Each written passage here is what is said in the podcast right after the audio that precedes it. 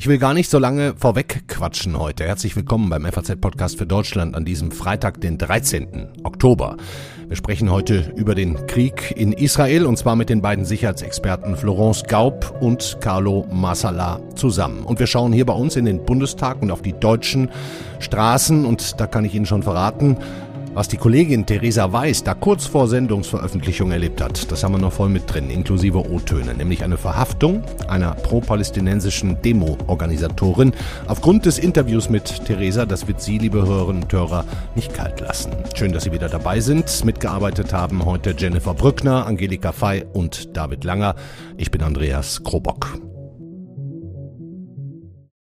Ich bin jetzt wirklich sehr froh, wenn man in diesen Zeiten diesen Begriff froh überhaupt verwenden kann, Ihnen, liebe Hörerinnen und Hörer, ein Doppelinterview ankündigen zu dürfen mit zwei Politikwissenschaftlern, die uns die Lage in Nahost und die ganze Problematik hoffentlich, nee, wahrscheinlich sogar bestimmt, ein bisschen erklären können. Wir schalten jetzt nämlich nach Rom an das Defense College der NATO, wo in einem hoffentlich ruhigen Zimmer die beiden Sicherheitsexperten Florence Gaub und Carlo Masala nun gut zu verstehen sein werden. Ich versuch's mal. Hallo Florence, hallo Carlo. Wunderbar, das klappt schon mal. Was macht ihr da in Rom gerade? Oh, wir hacken Sachen aus. Wir denken nach über die Zukunft und was wir gemeinsam da in der Hinsicht unternehmen können. Ja. Wie sehr hat euch denn dieser barbarische Angriff, man kann es nicht anders nennen, der Hamas auf Zivilisten vor allen Dingen, zu diesem Zeitpunkt vergangenen Samstag überrascht in all euren Zukunftsüberlegungen? In der Dimension, in der er stattgefunden hat, hatte mich komplett überrascht. Das hätte ich so nicht erwartet. Dass Hamas ständig irgendwie versucht, was zu machen, das ist klar. Aber die mhm. Dimension ähm, hätte ich nicht erwartet und ich hätte auch nicht erwartet, dass diese Brutalität damit einhergeht. Mhm. Und ich habe mir, also ich meine, ich beobachte die Region ja auch und ähm, ich habe natürlich, also wie Carlo gerade sagte, ne, also so Entführungen, äh, erinnere dich an Gilad Shalit, äh, die hatten ja auch immer diese Tunnel und so, das gibt alles schon seit, seit 15 Jahren eigentlich, ne, diese Konflikte. Und eigentlich ist es ja, wenn du so willst, fast der fünfte Krieg zwischen Gaza und Israel. Ja. Ähm, aber natürlich diese Dimension, im Nachhinein ist man immer schlauer. Wir haben natürlich gesehen, dass Hamas anfängt zu innovieren. Ne? Sie haben mit Heißluftballons und Drohnen sind sie rüber nach Israel und haben da angefangen, nachrichtendienstliches Material zu sammeln. Das habe ich gesehen und habe mich gefragt, was machen die denn mit so einem Material? Mhm. Ähm, also warum versuchen die wirklich eigentlich sehr fortgeschritten für eine ja, eine Terroristenorganisation, warum fangen die jetzt an, so sich richtig militärisch eigentlich ja, zu informieren? Hm. Man nimmt halt an, wahrscheinlich, dass sie halt da schon angefangen haben nachzudenken, was kann man machen, was spektakulär ist. Und ähm, ja, von daher natürlich, Überraschung war natürlich Ziel dieser ganzen Angelegenheit. Ne? Also das sagen wir auch bei der Ukraine, Überraschung hat an sich einen militärischen Wert. Das sieht ja. man ja jetzt auch wieder. Überraschung hat einen militärischen Wert. Ja, ihr beide seid ja auch echt vertraut mit militärischen Begrifflichkeiten. Ich meine, diesen grausamen Angriff der Hamas auf so viele unschuldige Menschen, den würde ich persönlich jetzt eher nicht als militärische Kriegshandlung bezeichnen. Ihr dürft mich gerne korrigieren, sondern eher als Terrorismus. Aber was jetzt passiert, die Reaktionen, die Folgen, sind wir denn damit jetzt aus eurer Sicht per Definition in, in einem Krieg in Nahost? Also lass mich mal noch einen Schritt zurückgehen, Andreas. Gerne, ja. Ähm, natürlich war das ein terroristischer Akt. Das ist überhaupt äh, gar keine Frage. Aber die Art und Weise, wie er seitens der Hamas durchgeführt wurde, war schon für Hamas-Verhältnisse sehr, sehr professionell. Ich meine, die sind, Florence hat es gesagt, da hat wohl sozusagen das Sammeln von Informationen vorab stattgefunden.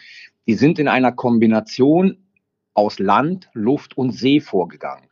Und das ist relativ ja. ungewöhnlich äh, für die Hamas. Ähm, Haben die das vorher noch nie gemacht, eigentlich so? In, in, in, der, in dieser, in dieser nee. Dreierdimension ähm, kann ich mich nicht erinnern, dass, es, dass die Hamas jemals so vorgegangen ist. Das ist relativ militärisch ähm, und das ist für Hamas-Verhältnisse sehr professionell. Das muss man einfach so sagen. Genau, und du darfst auch nicht vergessen, also militärisch heißt ja nicht irgendwie konform äh, mit dem Völkerrecht. Das heißt halt einfach nur, äh, da hat man institutionell richtig das zu Ende gedacht und nicht einfach nur irgendwie drei Frustrierte mit, äh, mit einem Molotow-Cocktail. Also diese, diese gerade die Koordinierung von verschiedenen Bestandteilen, eben See, Luft äh, und Land, da tun sich ja auch konventionelle Militärs oft schwer damit. Also von daher würde ich sagen, das ist eine Terrororganisation, die jetzt halt genau wie Hisbollah auch äh, sich in eine hybride militärische Organisation verwandelt hat. Können die das alleine? Haben die das alleine? Naja, die hatten natürlich Hilfe, also zwei Sachen. Die hatten natürlich Hilfe vom Iran, das weiß man. Äh, gibt auch, auch kein Geheimnis draus, sowohl jetzt finanziell, äh, natürlich dann auch einfach Wissen, Wissenstransfer. Wiefern dann jetzt Iraner direkt vor Ort involviert waren, das kann ich so nicht sagen, aber natürlich äh, haben sie Hilfe vom Iran. Und das Zweite ist, was die Leute, glaube ich, auch oft unterschätzen, dass äh, solche Organisationen, also jetzt gerade Hamas, die sind wirklich sehr belesen. Die haben sich wirklich einfach auseinandergesetzt, sich eingefräst in Strategie, in Doktrin, in Operationen und so weiter und haben sich auch abgeschaut, was macht Hezbollah, was machen andere asymmetrische Organisationen, was macht der Islamische Staat zum Beispiel. Also das ist ein verbreitetes Phänomen, dass solche Organisationen voneinander lernen. Also diese Drohnengeschichte, ne? dass sozusagen mit den Drohnen zunächst einmal diese ganze, die ganze Sensorik ähm, in Schutt und Asche gelegt worden ist, die die Israelis da hatten und dann gleichzeitig aber dann die Armeeeinheiten, äh, wo sie die Panzer zerstört haben, Bomben unter Drohnen zu hängen, hat der Islamische Staat schon gemacht. Ähm, wir sehen sozusagen das in der Ukraine. Also diese Videos, die du gesehen hast, sahen ja so aus wie Videos aus der Ukraine. Mhm. Jetzt, jetzt sage ich mal, Seitennotiz. Irgendwelche Spinner haben diese Videos äh, genommen und haben sie sozusagen gepostet und haben gesagt, hier seht ihr wieder, wie die Ukraine einen äh, neuen russischen Panzer zerstört hat. Mhm. Ähm, also von daher, was mhm. Florence sagt, die gucken woanders hin, die schauen sozusagen, wer macht wie was und können wir das adaptieren. Und das haben sie da zum Teil einfach gemacht. Andreas, du hast gefragt, ist es jetzt schon ein Krieg? Also wir sind ja, ja. Wissenschaftler. Wie definiert man Krieg? Ne? Das ist ja eigentlich jetzt eine Definitionsfrage.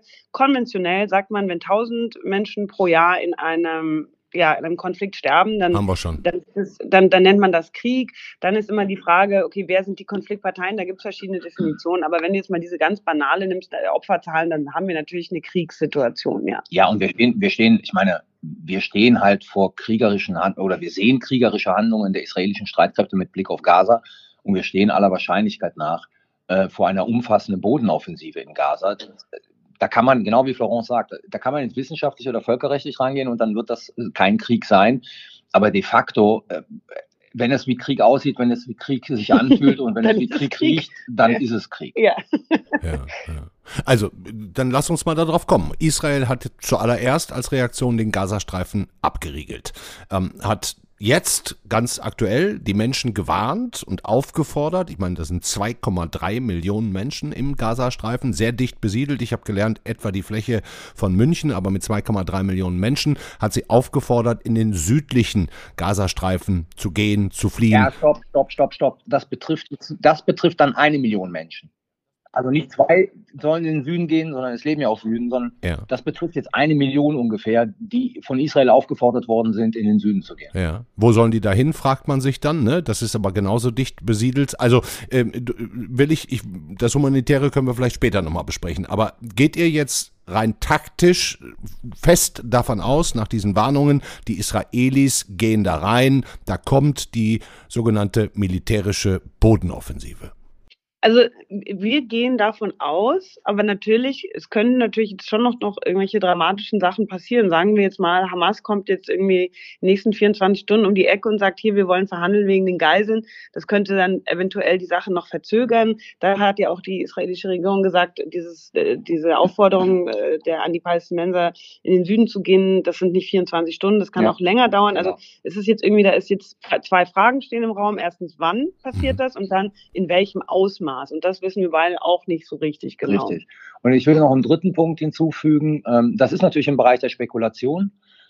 Aber man sieht ja, dass bisher diese Bodenoffensive noch nicht stattgefunden hat, obwohl alles mobilisiert ist.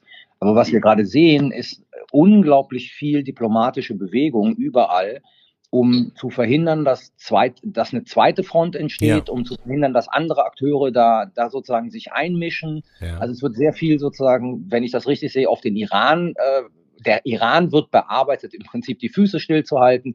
Jordanien verlegt Panzer an die Grenze und so weiter und so fort.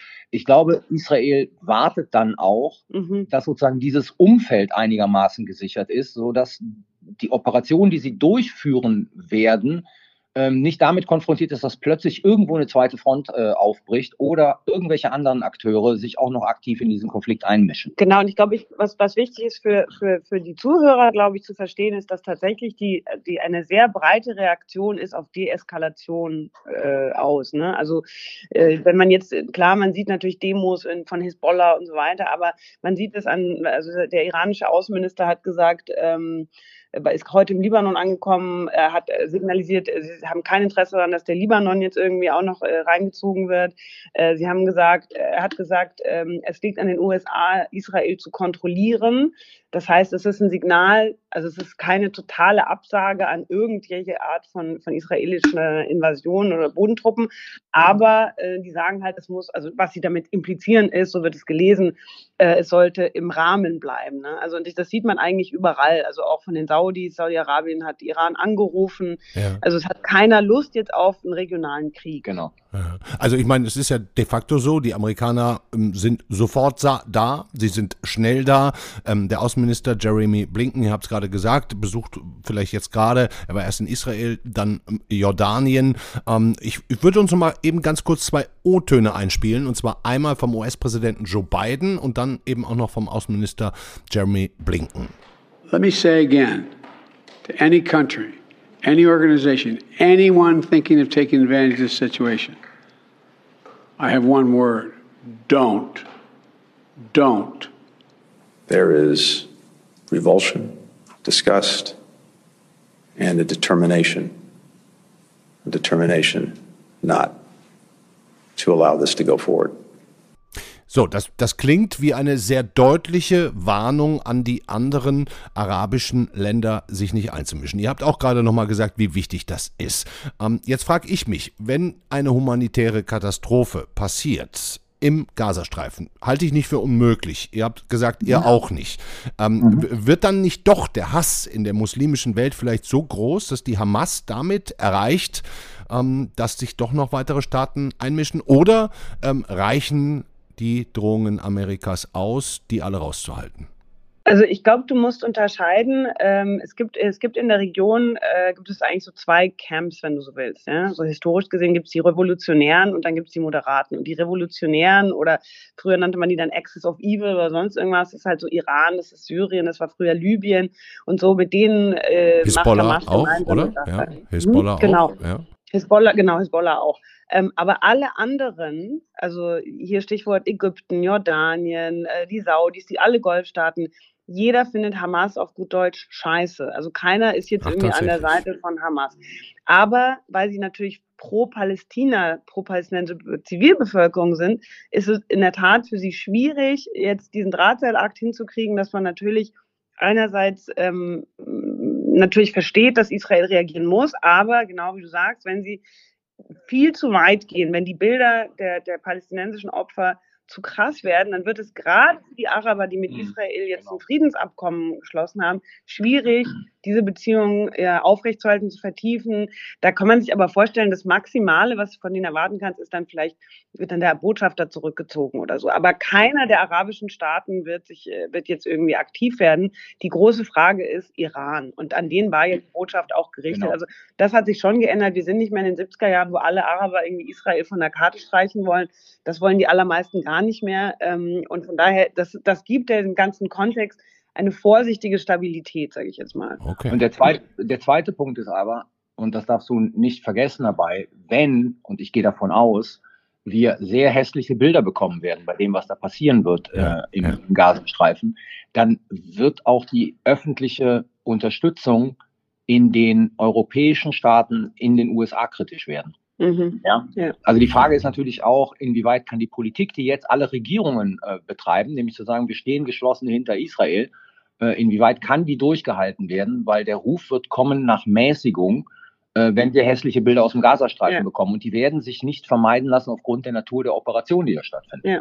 Also Carlo, du hast im Vorgespräch auch gesagt, was da jetzt passiert im Gazastreifen, nennt sich äh, Urban Warfare. Ne? Das ist ja, vielleicht ein, das englische Wort für Häuserkampf, nur noch besser richtig, beschrieben. Genau. Und du hast gesagt, das ist eigentlich das Schlimmste, der schlimmste, die schlimmste Art von Krieg, die es gibt. Vielleicht noch abgesehen von, von einer Atombombe. Ähm, wie lange dauert sowas? Wie wird, das, wie wird das enden? Was werden wir da für Bilder sehen in den nächsten Tagen und Wochen? Also wie lange das dauert, kann kein Mensch sagen, weil kein Mensch sagen kann, sozusagen, wann die Israelis äh, ihr politisches Ziel erreichen und ob sie es erreichen und wann sozusagen und wie lange sie dann, wenn sie es nicht erreichen, diese Operation fortsetzen. Aber man muss ganz einfach mal sagen, du hast es schon erwähnt, 2,2 Millionen Einwohner, dicht besiedeltes Gebiet, das es auf dieser Welt gibt, also groß wie München und doppelt Einwohner. Hm. Genau, doppelt Einwohner. So, und was jetzt passiert ist im Prinzip, Israelis, wenn sie da reingehen, werden da reingehen und sie werden aufgrund der Natur dieser Auseinandersetzung, also Urban Warfare, Häuserkampf, ähm, sie werden dann nicht mit Panzern reingehen können, nur bis zu einem gewissen Punkt. Irgendwann werden diese Soldaten und Soldatinnen absetzen müssen und bewegen sich zu Fuß mhm. vorwärts. Und zwar in einem dreidimensionalen Raum. Also in einer normalen Auseinandersetzung ähm, hast du das Problem sozusagen, was passiert vor dir, was passiert hinter dir und vielleicht du hast das Problem, was, was passiert in der Luft. Im Gazastreifen hast du noch das Problem, was passiert unter dir. Ja. Tunnelsysteme also das heißt, und so weiter auch. Ja, ne? Tunnelsystem ist das eine, aber in jedem Urban Warfare hast du eine Kanalisation. So, und jetzt kommt im Gaza noch Tunnel dazu. Das heißt, du kannst den Feind bekämpfen und du kannst vorrücken und am über Nacht kommt über die, äh, durch die Tunnel steht er dann plötzlich wieder hinter dir. Also das ist extrem und? kompliziert. Das wird, muss man einfach so sagen, das wird auch viel israelisches Leben kosten, mhm. so gut wie die Armee auch ist. Aber das ist halt eine äh, Situation, in, die, in der der Feind letzten Endes immer einen Vorteil hat. Ja. Scharfschützen, die von Hochhäusern zwei, drei Schüsse abgeben und bevor du weißt, aus welchem Fenster die gekommen sind, sind die wieder weg und sind in einem anderen Fenster. Und jetzt kommt der letzte Punkt dazu.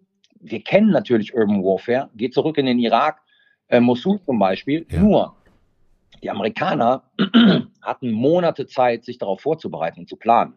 Und bei den Israelis geht es jetzt innerhalb von Tagen, dass sie da reingehen werden. Das ist eine völlig andere Situation. Und, und jetzt sind wir wieder bei dem Lerneffekt. Ja? Also Hamas hat wahrscheinlich sehr genau hingeschaut, wenn die das jetzt schon seit zwei Jahren planen, was ist da in Mosul passiert. Der IS hat ja in Mosul, ähm, war, es war unglaublich schwer auch zurückzuerobern, weil die alles vermint hatten, mhm. weil die eben so, so, so geheime Passagen hatten. Also die, die wussten, dass das kommt also die, die, also Hamas jetzt, das heißt, du kannst davon ausgehen, die, dass es so eine, dass die vorbereitet sind, dass es vermint ist, dass ähm, das ist wirklich wie, ja, ich sage immer wie eine Hand in die Mausefalle stecken. Das ist militärisch gesehen ist das das Allerschwierigste, was es gibt. Hm, wie, und also eine große Zerstörung natürlich jetzt für die Palästinenser, aber wie gesagt auch für für die israelischen Soldaten ist es sehr gefährlich, was da jetzt passiert. Ja, und die benutzen natürlich auch ihre eigene Bevölkerung als Schutzschild, ne? Also ich meine, die die halten sich, ja, man hört, unter Krankenhäusern auf und so weiter. Aktiv. Das kommt auch noch dazu. Ja, genau, klar. das machen die auch aktiv, aber du hast auch, das hattest du ja auch bei den Amerikanern im, im, Irak auch, das ist für den Israeli dann auch gar nicht mehr erkennbar, wer ist jetzt hier Feind und wer, wer nicht. Ne? Also, Weil halt der Gegner Zivilkleidung trägt, genau. wenn er klug ist. Ja, deswegen gibt es ja Uniformen, damit dann, man erkennt, wer genau, ist der dann, Feind. dann gehst du in, in einen, ich sag jetzt mal, dann gehst du in eine Wohnung rein und hast da drei Zivilisten. Und du hast einen Bruchteil einer Sekunde, also drei Erwachsene, sage ich jetzt mal, ne? nicht kleine Kinder. Du hast einen Bruchteil einer Sekunde Zeit mhm. zu entscheiden, sind das jetzt Kämpfer oder sind das keine Kämpfer? Also auch für den Soldaten und die Soldatin, die da vorgeht, ein irrsinniger Druck, der da passiert. Und so zynisch das klingt, und dabei passieren natürlich auch Fehler. Das haben wir ja in Afghanistan gesehen, das haben ja. wir im Irak gesehen, ja, dass bei diesen ganzen nächtlichen Raids dann auch Zivilisten erschossen wurden, ähm, weil man sie in dieser Millisekunde, in der du entscheiden musst, weil man sie dann plötzlich für Kämpfer gehalten hat, ja. für Terroristen. Wisst ihr was, das hört sich ziemlich grausam an und äh, mhm. schrecklich, was da passieren wird. Gäbe es denn aus eurer politikwissenschaftlichen Sicht irgendeine andere Möglichkeit für Israel zu reagieren, außer jetzt eben auch sich selber und so viele Palästinenser in diese Katastrophe zu stürzen? Also es gibt ja Leute, die sagen, Israel hat gar keine andere Wahl äh, und das ist äh, traditionell und so in der, in der Region muss man zurückhauen. Das, also es gibt natürlich den Präzedenzfall, weiß ich noch, 91, äh, warum sage ich zu dir, weißt du noch? Ja. Aber ähm, 90 wie, wie Saddam Hussein, ja, da war ich, da war ich tatsächlich schon da. Saddam Hussein hat da ja auch äh, ähm, Raketen auf Israel geschossen, ja, ne? Ja. während dem Krieg. Und, ähm, und dann haben die Israelis nicht reagiert, weil die USA gesagt haben, hier äh, nicht eskalieren.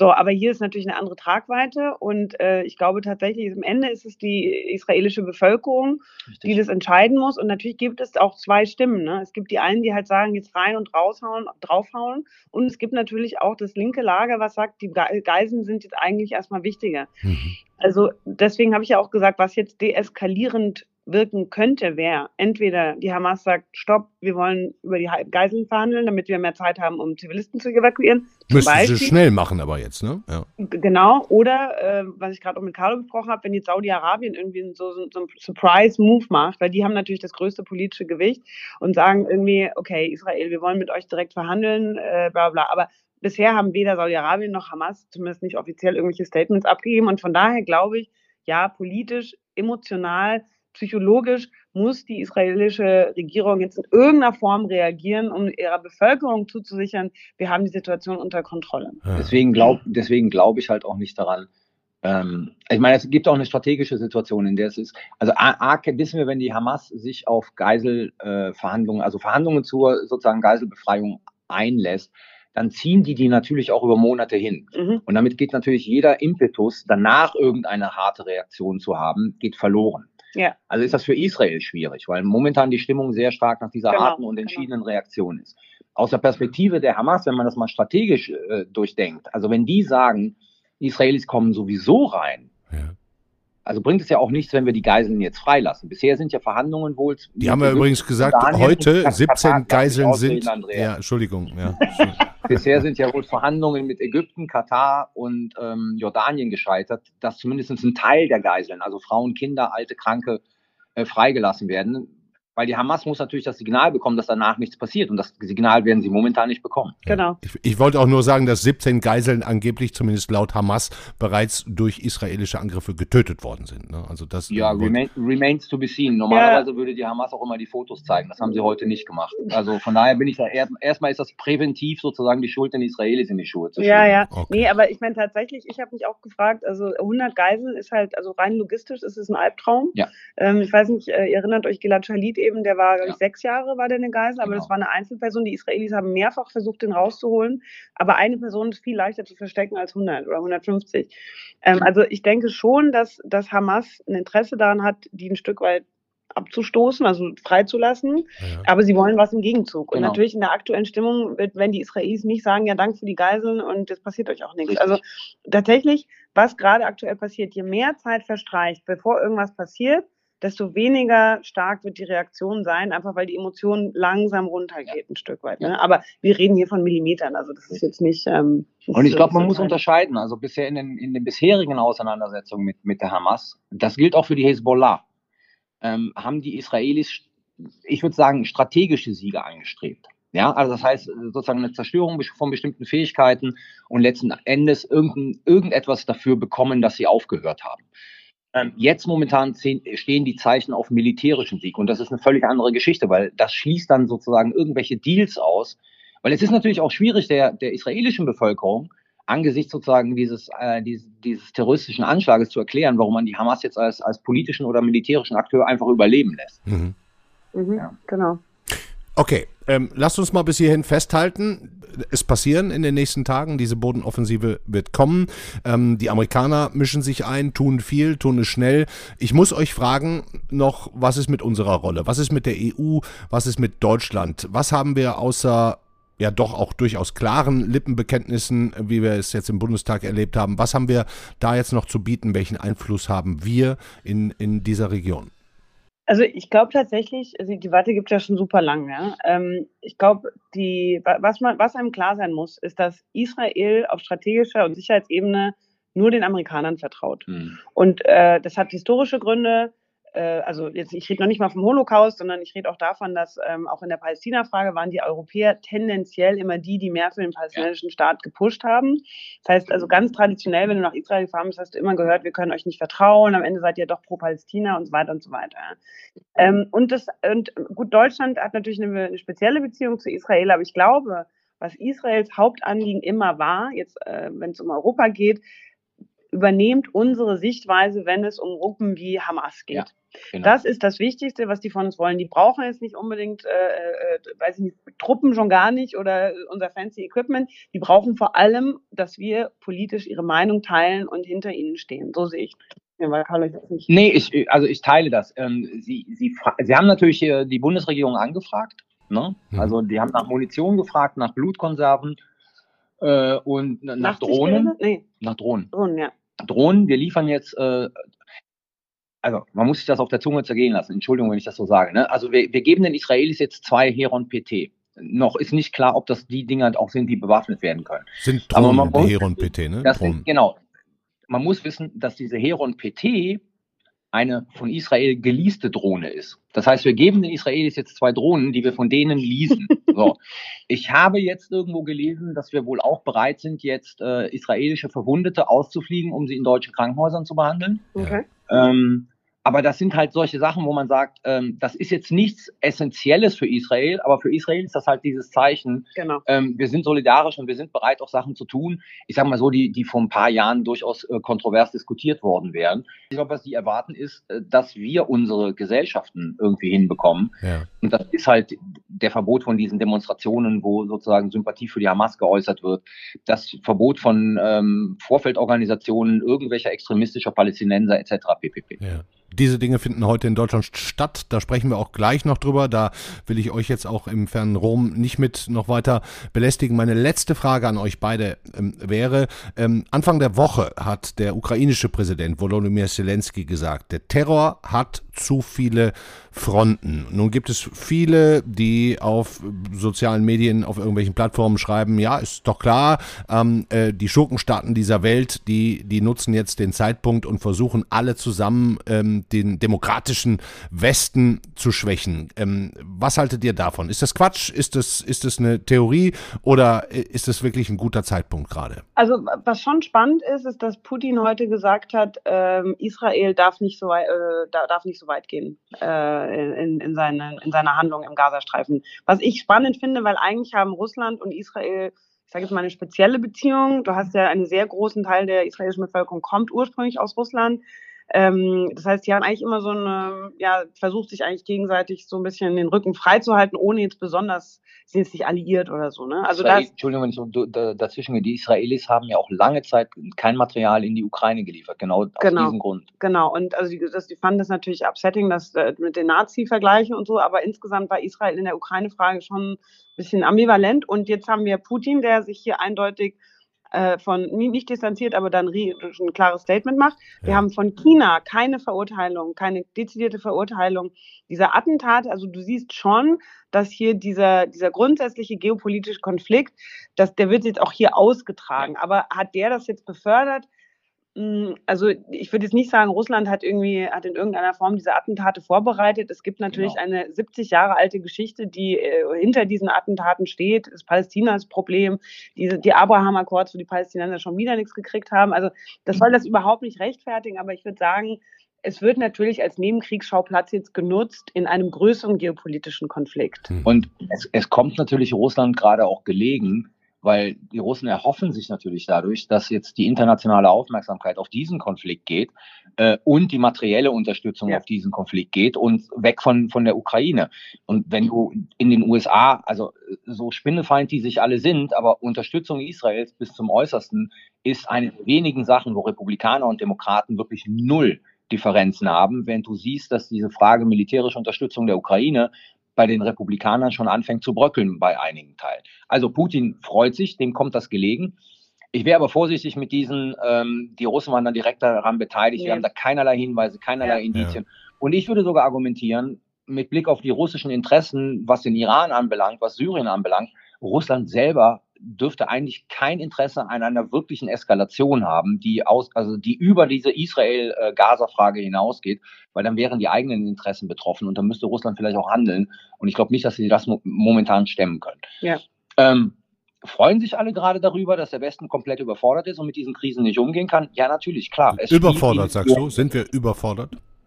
Naja, das kommt darauf an, wie dieser Konflikt sich noch weiter ähm, entwickeln wird. Das kann schnell zu einer Überforderung werden, natürlich, klar. Also zwei, zwei massive Konflikte. Ich meine, die Amerikaner hatten früher immer eine militärische Doktrin, die hieß, wir müssen in der Lage sein, zwei große Kriege gleichzeitig zu führen. Davon sind sie abgerückt. Mhm. Ja, jetzt heißt es sozusagen, in zwei großen Konfliktherden gleichzeitig zu unterstützen und nicht nur politisch, ökonomisch, sondern gegebenenfalls auch militärisch. Und ich glaube sehr schnell, wir kommen doch schon an unsere Grenzen, was die Unterstützung der Ukraine anbelangt.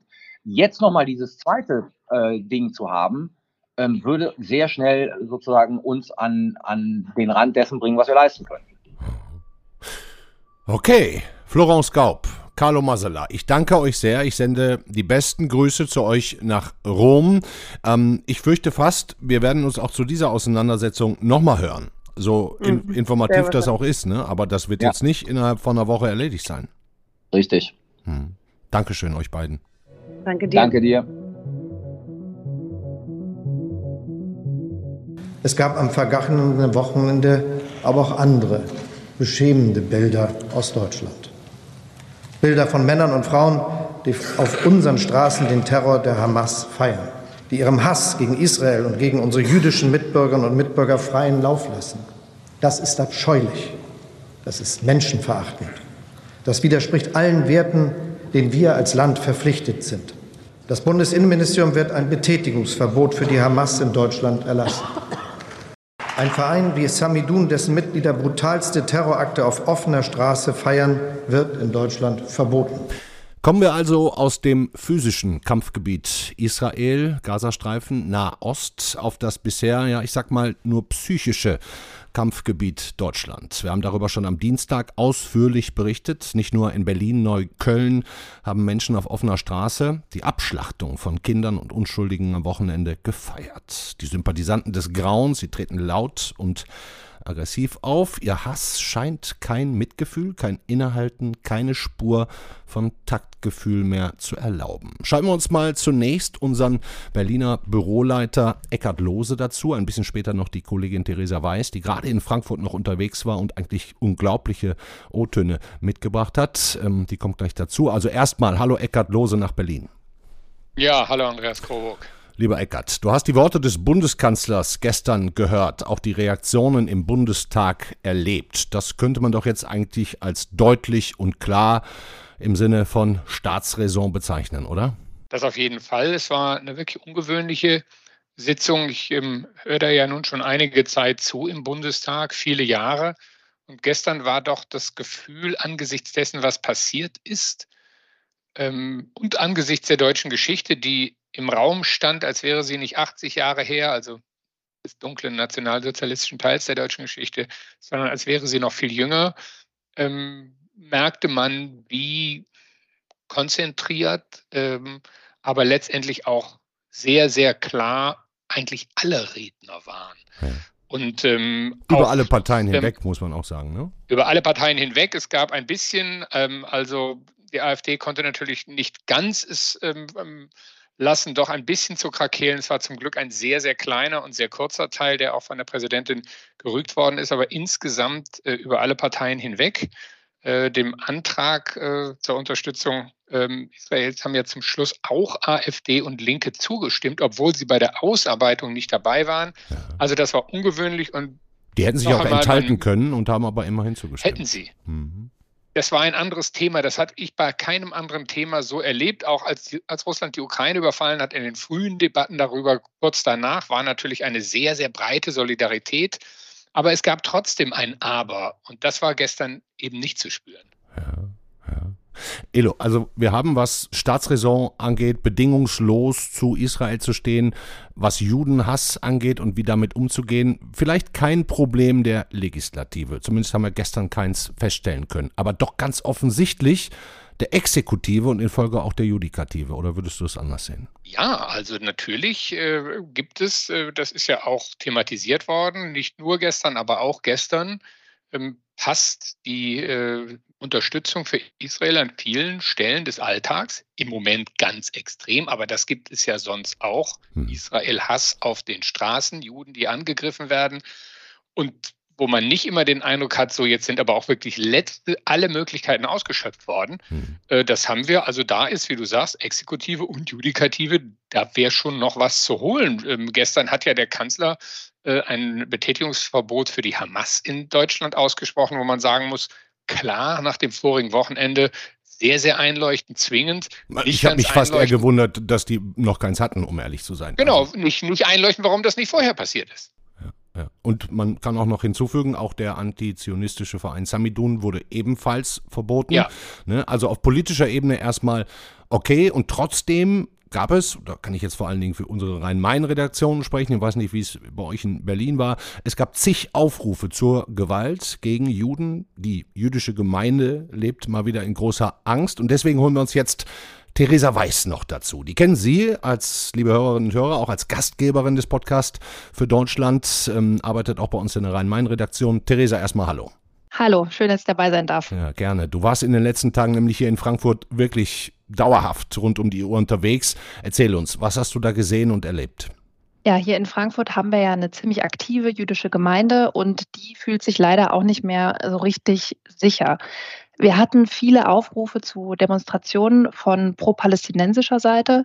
Ähm, die wurden allerdings alle verboten, weil in den Aufrufen schon so gewalttätige Sprache benutzt wurde und die Terrorangriffe der Hamas da als Befreiungskampf gelabelt wurden, dass die ähm, Stadt Frankfurt das bisher untersagt hat. Ob das Verbot hält, das wird jetzt gerade in diesem Moment im Verwaltungsgericht geklärt. Ah das, das werden wir also in dieser Sendung nicht mehr schaffen. Da müssen Sie dann, liebe Hörerinnen und Hörer, Hörer einfach mal einmal kurz auf Faznet gucken. Ich denke, das äh, steht dann da relativ schnell. Theresa, du hast uns auch von einer Organisatorin, ich sag jetzt mal noch pro-palästinensischer Demonstrationen. Aitak Barani heißt die Frau, einen O-Ton mitgebracht. Das hören wir uns jetzt erstmal kurz zusammen an. Ich äh, kritisiere sie davor, dass nachdem ich Ihnen gesagt habe, dass ich das nicht als Terrorangriff bezeichnen würde, Sie das trotzdem so die Frage stellen. Mag Ihre Position sein. Für mich ist dieser, dieses Ausbrechen aus dem Freiluftgefängnis eine gelungene Widerstandsaktion. Also hat es keinen Terror der Hamas gegeben? Es gibt keinen Terror der Hamas und es gibt auch keinen Terror der PFLP. Das ist schon Wahnsinn, da zuzuhören. Ähm, aber erzähl uns erst, was ist direkt danach passiert? Ja, direkt danach wurde Aitak Barani festgenommen, vorläufig, wegen des Verdachts der Volksverhetzung und weil sie auch noch im weiteren äh, vorherigen Verlauf des Gesprächs ähm, die Straftaten, die Terrorangriffe, die in Südisrael passiert sind, negiert hat. Also sie hat es in Frage gestellt, ob die wirklich stattgefunden haben. Ja. Nach den Aussagen, die sie da, die wir eben auch gehört haben, muss ich ehrlich sagen, also da kann man nicht mehr von pro-palästinensisch sprechen, sondern pro-Hamas. Diese Frau redet, als wäre sie die Pressesprecherin der Hamas. Irre. Wie hast du die Leute drumherum erlebt? Wie war die Stimmung? Aggressiv oder wie war es? Angespannt. Also es waren einige Unterstützer da, es war allerdings eine sehr kleine Gruppe. Die Polizei war mit einem Großaufgebot da. Ähm, als dann Barani festgenommen wurde, haben einige angefangen, ähm, From the River to the Sea, Palestine will be free zu krakeelen. Das ist ja auch ein Code, der das Existenzrecht Israels abspricht, weil wenn zwischen Mittelmeer und Jordan äh, nur Palästina liegt, ist da kein Platz mehr für Israel. Ja. Wie geht das hier zumindest in Frankfurt in den nächsten Tagen weiter? Ja, es gibt für morgen sehr viele Solidaritätskundgebungen mit Israel, die geplant sind. Und äh, worauf wir hier in der Lokalredaktion halt so ein bisschen lauern, ist, ob jetzt diese Pro-Hamas-Demo, nenne ich sie jetzt, ähm, morgen stattfinden wird. Wie gesagt, das wird noch gerichtlich entschieden. Aber Minuten, es, ja. Genau, in diesen Minuten. Aber es gibt noch was anderes, was ich kurz erzählen will, weil es einfach krass ist und wir das sagen müssen. Bitte parallel zu dieser ganzen ähm, Gerichtsentscheidung und den Demonstrationen haben Juden in Frankfurt gerade Angst. Es ist so, dass vor dem Jüdischen Museum zum Beispiel äh, die Wachpolizei mit Maschinenpistolen im Anschlag patrouilliert. Die Mitarbeiter des Jüdischen Museums äh, sind im Homeoffice. Ich weiß von einigen äh, jüdischen Geschäftsführern, dass sie ihre Läden überlegt haben, nicht zu öffnen. Also wir haben hier eine Situation, wo Juden in Deutschland nicht wissen, ob sie auf der Straße sicher sind. Hm. Furchtbar. Elo, ich würde dich jetzt auch gerne nochmal ähm, für die Schlussfrage mit ja. an Bord holen oder für die Schlussdiskussion. Wie groß seht ihr beiden die Gefahr eines Stellvertreterkrieges, mindestens eines Konflikts hier auf deutschem Boden?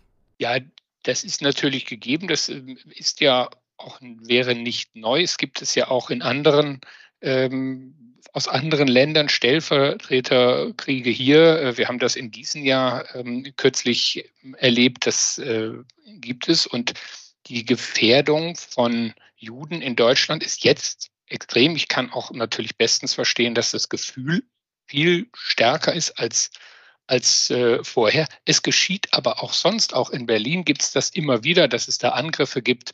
Wir haben immer wieder die Frage, welche Palästinenser Gruppen dürfen hier überhaupt demonstrieren. Was jubeln die da eigentlich? Das ist ja sozusagen jetzt eine, eine enorme Verstärkung eines ähm, längst vorhandenen ähm, Misszustandes. Äh, das muss man ganz klar sagen, wo, du, wo wir vorhin über die Möglichkeiten sprachen, da noch was zu tun. Das ist natürlich zwingend mehr Verbote von Demonstrationen, von Vereinen, von Betätigungen, damit so etwas, soweit das irgend möglich ist, ähm, nicht stattfindet und unterbunden wird.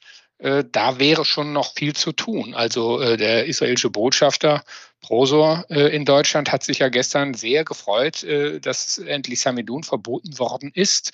Äh, da fragt man sich natürlich wirklich, ähm, musste erst das passieren, was am vorigen Wochenende passiert ist? Ich denke, dass äh, wir schon gut daran tun, die ähm, pro-palästinensische Bewegung nicht eins zu eins gleichzusetzen mit diesen Hamas-Verstehern. Und ähm, dass es da auch Leute gibt, die einfach nur äh, einen autonomen Staat Palästina parallel zu Israel sich wünschen. Mhm. Das äh, bleibt ja erstmal unbenommen, ähm, ist der, entspricht ja sogar auch der deutschen Position im Nahostkonflikt. Aber ich glaube trotzdem, dass diese radikalen Gruppen und diese radikal-islamischen Ideologen, die hier auch deutsche Juden mit den Israelis gleichsetzen, dass von denen eine ziemliche Gefahr ausgeht, zumindest was das ähm, subjektive Sicherheitsempfinden angeht. Ich habe jetzt zum Beispiel ähm, von mehreren äh, jüdischen Menschen äh, auf Twitter bzw. X ähm, Nachrichten gelesen, die schreiben, sie trauen, sie sind in Berlin, sie trauen sich nicht raus und wie das sein kann. Und deswegen glaube ich, Stellvertreterkrieg ist vielleicht ein bisschen hochgegriffen, aber wir haben diesen Konflikt schon bei uns hier auf der Straße. Hm. Und wir werden auf jeden Fall natürlich weiter darüber berichten. Ich danke euch beiden sehr. Ähm, Dankeschön, Theresa Weiß und Eckhard Lose. Danke. Gerne. Das war's für heute an diesem Freitag, den 13. Oktober. Bleibt noch der Hinweis, dass Sie von den beiden Kollegen Theresa Weiß und Eckhard Lose einiges lesen können in diesen Tagen, morgen in der Zeitung, auch in der Sonntagszeitung und natürlich ebenfalls online. Da zum Schluss auch noch der Hinweis, die meisten oder viele Texte machen wir mit unserem roten F Plus Schlüssel nur für Abonnenten zugänglich und weil wir jetzt fünf Jahre F Plus feiern, können Sie das, wenn Sie es nicht schon längst tun, ab sofort für fünf Monate für nur fünf Euro im Monat ausprobieren, ohne Kündigungsfrist oder sonstige Fallen. Das entspricht alles nicht der Denke und Art unseres Hauses. So, das war's für heute. Wir machen erstmal Wochenende, werden aber natürlich die Lage nicht aus den Augen verlieren und sind dann am Montag wieder für Sie da. Machen Sie es gut, passen Sie auf sich auf, bitte. Ciao.